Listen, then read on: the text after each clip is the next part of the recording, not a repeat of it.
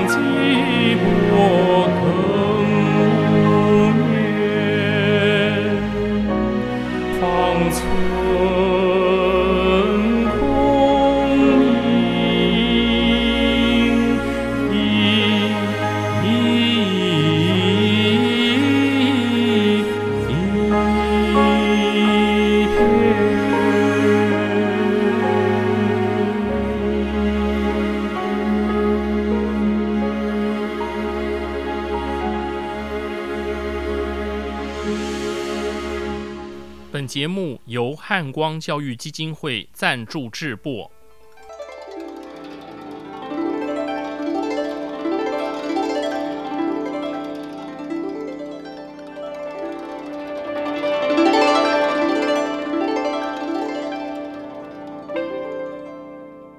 各位听众朋友，大家吉祥，大家好，我是简崇元。很高兴和各位再度于空中相会。中国美食博大精深，饮食文化源远流长，有所谓八大传统菜系：川菜、湘菜、粤菜、闽菜、苏菜、浙菜、徽菜和鲁菜。八月初，我受邀到安徽师范大学中国诗学研究中心参加研讨会。主办单位热情接待，品尝了不少特色徽菜。徽菜以烹调和鲜和家禽见长，重油、重色、重火功。其中臭鳜鱼和毛豆腐令我印象深刻。毛豆腐是徽州地区特色传统名菜，所谓“徽州第一怪”。豆腐长毛上等菜，通过人工发酵，使豆腐表面生长出一层白色绒毛。毛豆腐油煎至表面金黄后，以葱、姜、糖、盐及高汤、酱油等烩烧而成。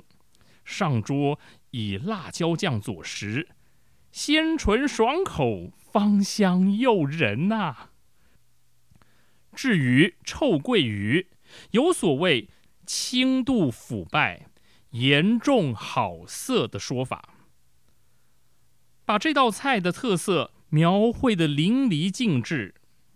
第一次与臭鳜鱼结缘，那似臭非臭的怪味，真真体现了臭即是香，香即是臭。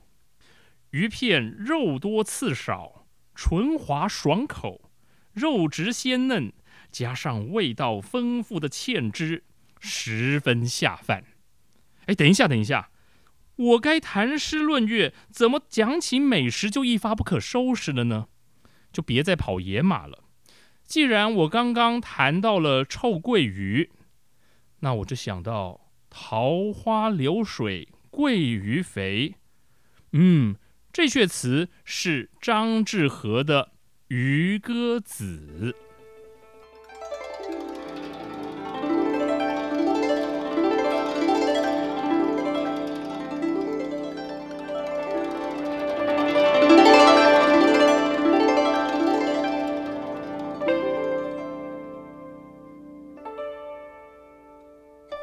张志和，大约生于西元七三零年，卒于八一零年，字子同，初名龟龄，乌龟的龟，年龄的龄。为什么叫龟龄呢？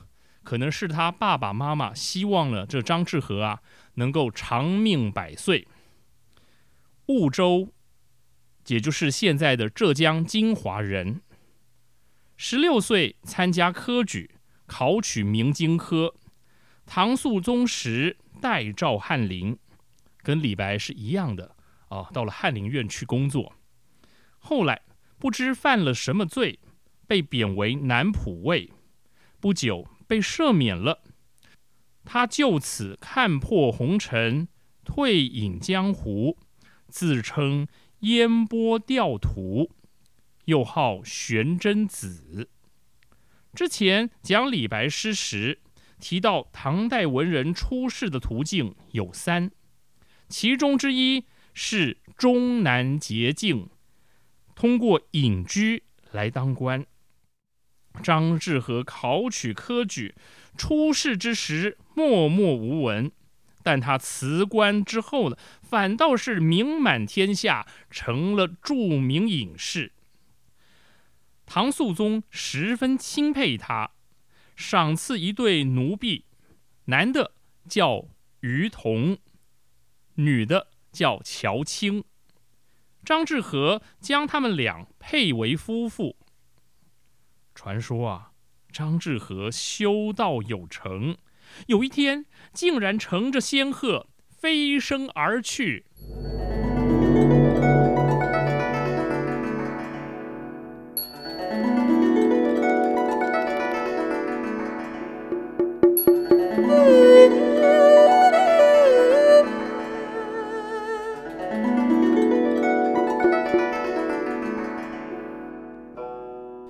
张志和多才多艺，能书画，善歌词，击鼓吹笛，无不精工。传世之作只有五首的《渔歌》，今天讲的《渔歌子》是其中的第一首。首先，我为大家读读张志和的《渔歌子》。西塞山前过路飞，桃花流水鳜鱼肥。青箬笠，绿蓑衣，斜风细雨不须归。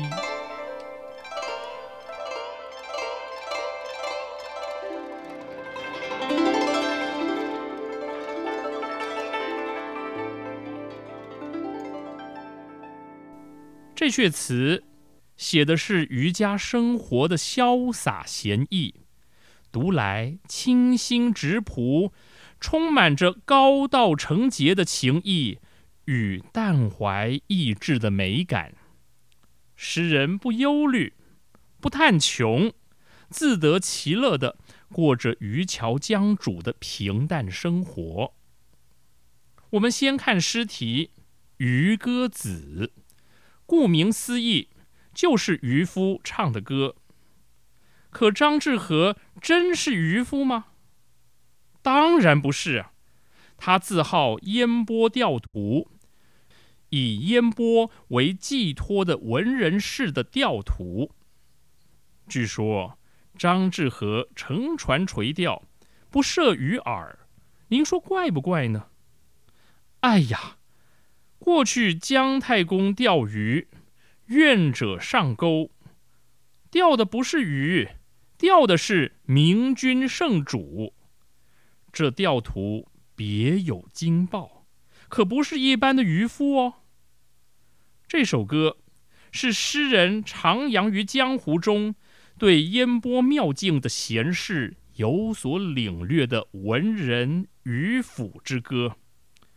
胡振亨这么评论王维的诗：“以淳古淡泊之音，写山林闲适之趣。”拿来评论这阙词，也是恰如其分的。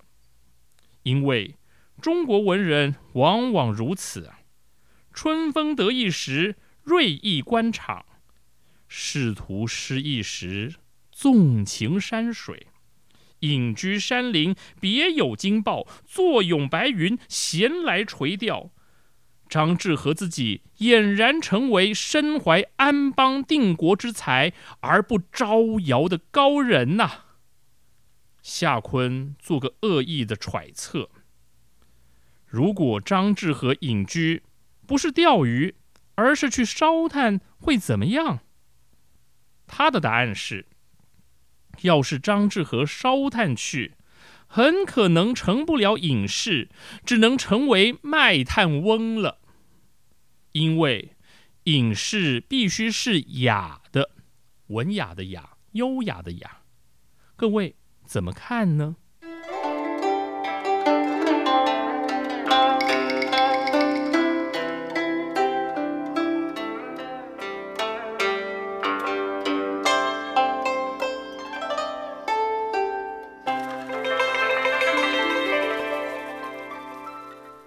张志和不但是诗人，他也是画家。据《唐才子传》记载，他写了渔歌后，就依据诗词内容作画，兴趣高远，人不能及。这里的兴趣是指趣味境界的意思。因此，这阙词不但是诗，也是幅画。西塞山前陌路飞，桃花流水鳜鱼肥。诗人写出了江南春色方浓、斜风细雨的一瞬，以湖州西塞山为观察点，信手拈来捕捉一片美景。仰视，有从水田飞入上空的白鹭鸶。俯瞰，有落英缤纷的春水，以及绿坡中的肥嫩桂鱼。是谁看到的这片美景呢？青箬笠，露蓑衣。原来是头戴青翠箬叶制成的笠帽，身穿绿色蓑衣编成的雨衣的渔夫啊！渔夫自得其乐，眼前白鹭在飞，绿水在流，肥嫩的桂鱼相互嬉戏追逐，一切是那么清新秀丽，个中真趣，欲辨已忘言。于是，斜风细雨不须归。在斜风细雨中，白鹭丝的飞翔更加飘逸，桃花花瓣更加鲜艳。在如许清幽的环境中垂钓，渔夫不仅不思归，不想回家，更是不须归，不用回家，不必回家了，乐而忘返。他决心终老于山水之间了。